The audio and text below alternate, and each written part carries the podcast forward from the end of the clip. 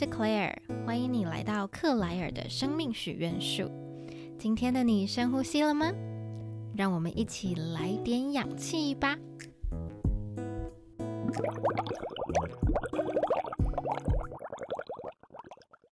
Hello，今天要分享我做完人生第一个一百天挑战，复盘一百天的心得跟收获们。其实，在做复盘一百天挑战的当下，我是一个即将要毕业的 MBA 学生。生活上面除了修课跟写论文之外，基本上我都把心力放在经营我自己的小小事业，也就是克莱尔的生命许愿树，以及透过 Life Coach 生活教练的这个方式，提供一对一陪伴式探索的咨询。那我在经营的 IG 里面，我给自己一个时间管理实践者的标签。所以呢，我就决定鼓起勇气要公开我每一天的私人生活，把人生的这个第一个一百天挑战复盘一百天，同步透过 IG 的现实动态记录，希望能够督促我自己成为一个自律的女孩。那录这集的时候，我已经完成了一百天的挑战，所以我有好好的把这些心得跟一些体悟都整理下来跟你分享。在这集里面的话，我会跟你分享复盘是什么，我如何进行复盘一百天挑战，以及我在一百天完成的时候当下的那个心情怎么样，跟我现在整理出来这些满满满的一个收获。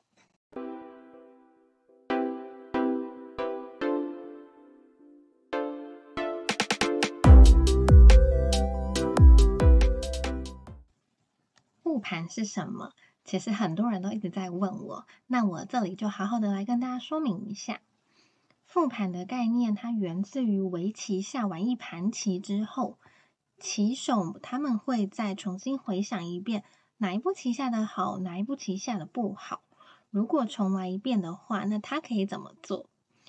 我自己在研究了很多不同的资料，以及参考不同人的做法之后，把复盘的概念落实在三种不同的领域上。第一种是结合时间管理，整体就会包含目标的设定跟追踪，然后再透过复盘进行深度的一个检视。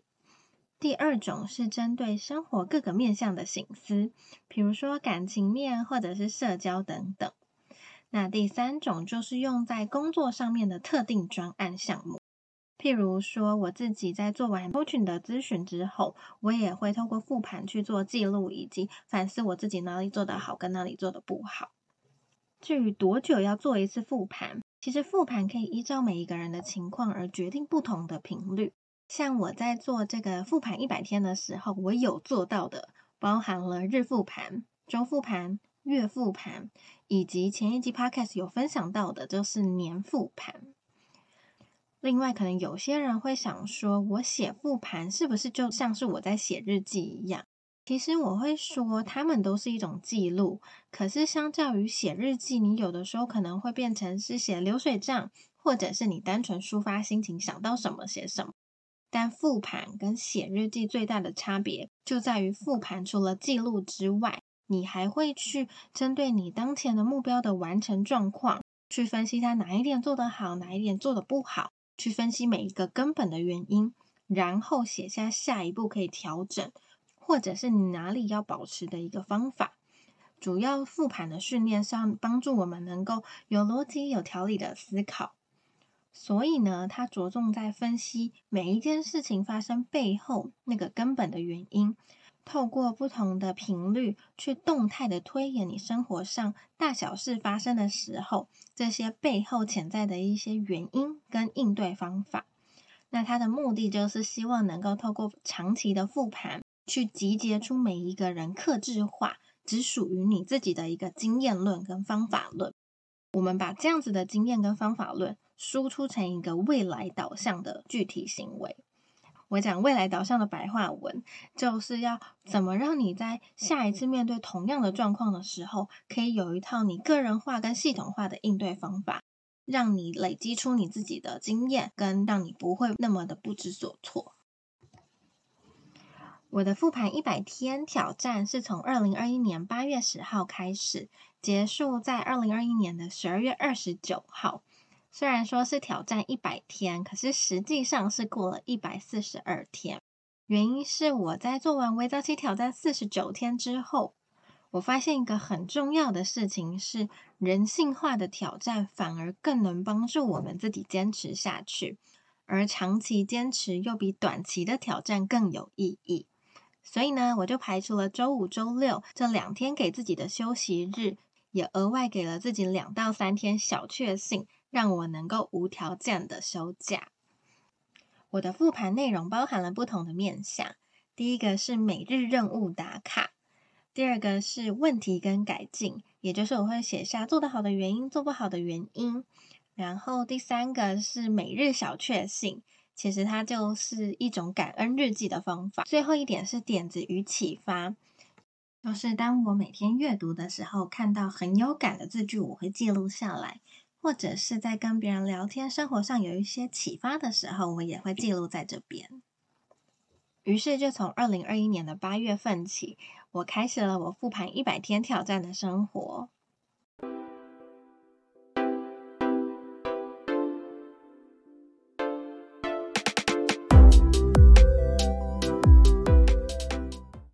我在挑战第一百天的时候，有立刻写下我的心情，记录下这一百天高潮迭起的一个过程。那关于写计划跟复盘这件事情，其实我在挑战发起之前，我都一直有在执行，可是总是会断断续续，兴起的时候做一下，懒惰了我又放弃，直到因为发起了一百天的挑战这个形式，我才真的认真看待它，并且坚持下去。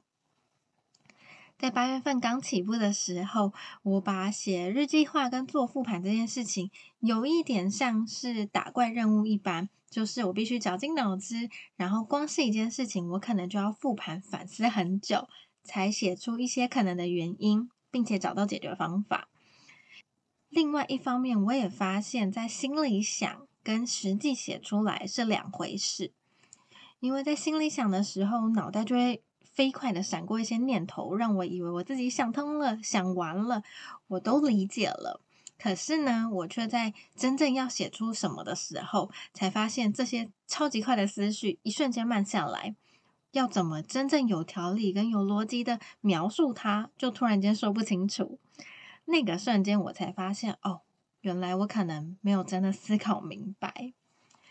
然后呢，大概过了四十五天，复盘了四十五次之后，我就发现复盘开始变得容易，因为我好像找到了与自己对话的一种方式，可以更有效的加强鞭策我自己，或者是勉励啊，拥抱我自己，心理层面上面也不再那么的抗拒。虽然还不到养成习惯的那种程度，可是写复盘这件事情让我有一种结束一天的仪式感。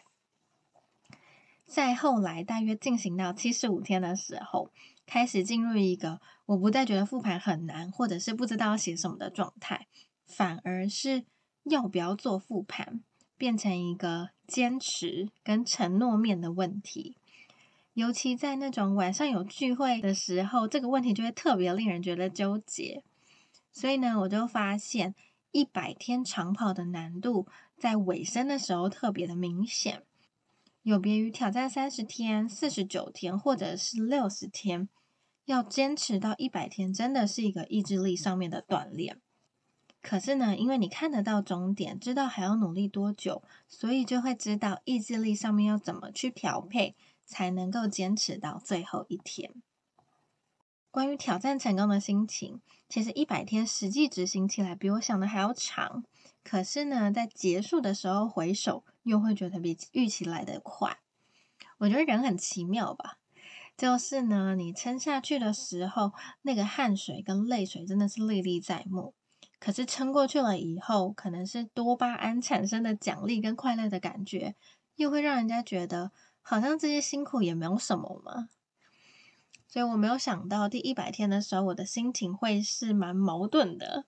我没有开心到要飞上天的那种感觉，也没有如释重负的感觉，反而是淡定中带一点愉快，再加上一点不可置信，觉得我真的这么踏踏实实的过了一百天生活吗？我做复盘这么花时间、花心力、花脑力的一个挑战，我真的坚持下来了吗？也许是因为我很清楚自己每一天每一步是怎么走过来的。过程中有挣扎，可是完全没有侥幸。所以在第一百天的那个当下，我只想要对自己说一声：“你辛苦了，你做到了对自己的承诺，为自己的人生写下一小段很不简单的故事，你很棒。”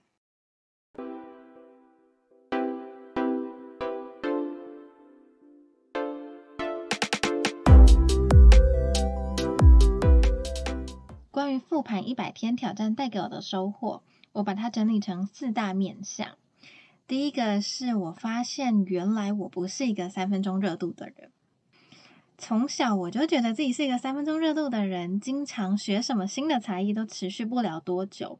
甚至我还记得有命理老师看了我的命盘后，写上“虎头蛇尾”四个字。那个时候我没有多想，只觉得他写的好像蛮准的，我好像真的蛮容易 半途而废。所以呢，我压根没有想到，我今天会成为一个时间管理实践者，跟自律沾上边。我完成了微早起挑战四十九天之后，竟然又完成了复盘一百天的挑战。经过这两次的挑战，我忽然发现，原来我的骨子里也流着长期主义的血。原来先天的个性是一回事，我想要成为什么样的人，又是另外一回事。是我可以选择的那回事。也许未来在其他事情上面，我可能还是会有三分钟热度的倾向，一朝一夕之间也不会就完全改头换面。可是我现在内心非常确定会从此改变的，是我知道关于坚持这回事，我做得到，我可以努力成为我想成为的人，无关乎我的出场设定为何。我想我可以很骄傲的说，妈。我不再是一个三分钟热度的人喽，那这是第一点。第二点的话是，原来纯分享就是一种利他精神的实践。怎么说呢？其实我过去从来没有想过，单纯的让自己变好，只是透过把它分享出来，竟然就能够帮助到别人。因为我在记录复盘，而且把它发在现实动态的过程当中，其实有非常多素昧平生的人，他们都私讯给我回复，说看到我在低潮时写下来给自己的复盘鼓励，对他们而言很有共鸣，而且他们觉得充满力量。他们说我每次记录下来的书斋，让他们觉得很有启发。他们说看着我的日常小确幸，很替我高兴。这些都是我在预期之外，来自陌生人给予的温暖。我每一次在觉得很想偷懒、想要放弃的时候，看到这些复盘可以疗愈，甚至是激励到别人，都会让我觉得好，我要坚持下去，就会又有了动力。所以我突然发现，利人与利己是一种正向循环。当我们利己的同时，也利人，而利人就等于利己。有的时候，把自己的生活过好，就是对世界的一种贡献；有的时候，看着别人能够把生活过好，因此给他一句赞美，这就是利他精神的展现。那第三点的话，我发现复盘是最简单练习成长型思维的方法。因为复盘的关键在于强迫思考跟输出，它的难度呢就在于，即便你一整天都过得很快乐，你享受完那个快乐之后，还能做的居然是想一想，为什么这次特别的成功或是特别的快乐。我想到这里啊，突然间觉得复盘好像是一种挺变态的训练，因为它要求连你做得好的这个原因也要分析。他希望你能够通过分析之后，让你的幸运跟成功不是偶然。所以呢，复盘让我们在每一天的小事件当中吸取经验，发现自己的优势跟不足，练习从缺失中找到改进的方法，学会给自己鼓励，然后加强这个信心。当我们做不好的时候，也不会只是责备自己，而是会练习关注下一次我要怎么样把它做得更好。我要怎么从这次的跌倒中再站起来？做计划跟复盘，让我发现时间看得见，以及要怎么如何高效率的运用时间。过去我还蛮常害怕自己只要耍废或者是发懒，就会比不上别人。我担心如果我今天一整天都没有完成什么事情，那我就是在虚度人生。可是因为做了复盘，我看见自己完成一整天的任务，不论是在专注或者是耍废，我现在都是有条有理的在规划我的时间，而不是在庸庸碌碌的瞎晃过去那些时光。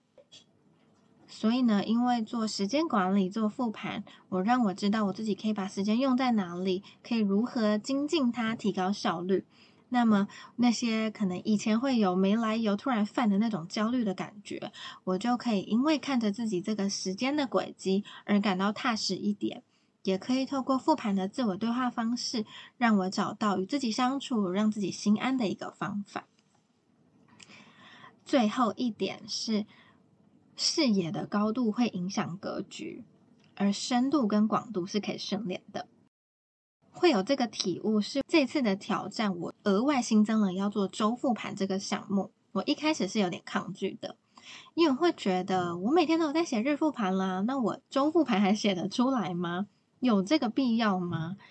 加上我是要运用我很精华的周日晚上做这件事情，我就会觉得很想要发懒。可是呢，直到我真的逼自己去做了，我才发现原来不同的复盘频率是有它的意义的。周复盘跟日复盘，还有月复盘，他们看的视野高度不同，所以格局真的会不一样。怎么说呢？日复盘它关注的仅仅是那一天的大小事。我在复盘的时候，会很细腻的要求我自己去做一个反思。但是周复盘它让我检视的是一整周我自己计划的完成度，以及我每天自我调整下来的一个心理状态。有的时候我。会给自己鼓励。当我发现我自己这一整周都非常的辛苦的撑过来了，但有的时候我会发现，其实我好像每天看似很认真，可是整周下来却没有达到周计划的一个目标。因此，周复盘能够帮助我把那一周的喜怒哀乐都重新归零，下一个周一我又可以重新开始。我也发现我自己做复盘的层次。从一开始的时间管理，延伸到了人际上面的一个相处的反思，甚至是帮我在事业低潮期的时候能够保持能量，这些额外的收获都是惊喜。复盘它会触及不同事物的深度跟广度，其实端看每一个人加的功夫有多深。讲到这里，你应该会发现复盘它其实不是一件轻松的事，而坚持一百天更不是一件好玩的事。有一些人就会问我说：“为什么要活得这么累啊？你就每天就是过自己的生活，过得好就好啦。”我想要说的是，其实累跟不累都只是一个短暂的副作用，它不是我觉得应该要关注的点。反而应该问的是，你做这件事情对自己的人生有没有意义？你知不知道为什么要这样做？这个东西才是一个最重要的疗效所在。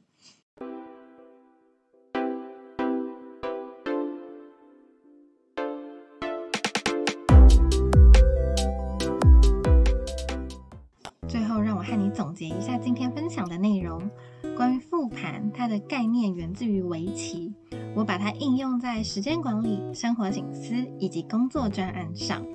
主要透过不同频率的复盘，重新帮助我们有系统的思考跟回顾自己的生活，进而发展出一套属于自己系统化、克制化的方法。在做完复盘一百天挑战之后，我发现原来我不是一个三分钟热度的人，原来我可以透过有弹性的自律，成为我想成为的人。而复盘，它既能够记录时间的轨迹，也是最简单，不用花一块钱就能练习成长型思维的方法。在复盘的当下，我会刻意练习关注未来，而不是只让自己跌坐在过去的苦涩当中一蹶不振。在复盘的当下，我培养的是不怕事、不逃避的钢铁心。我淬炼的是把好事坏事都变成垫脚石的能力。复盘它让我们跟自己对话，它有不同的视野跟格局。最重要的是，它让成长看得见。另外一个让我觉得意外又惊喜的收获是，我把这个一百天挑战分享出去之后，竟然激励到很多素昧平生的人，他们也给了我很多建设性的建议，他们为我打气，而同时也被这样的精神所感染。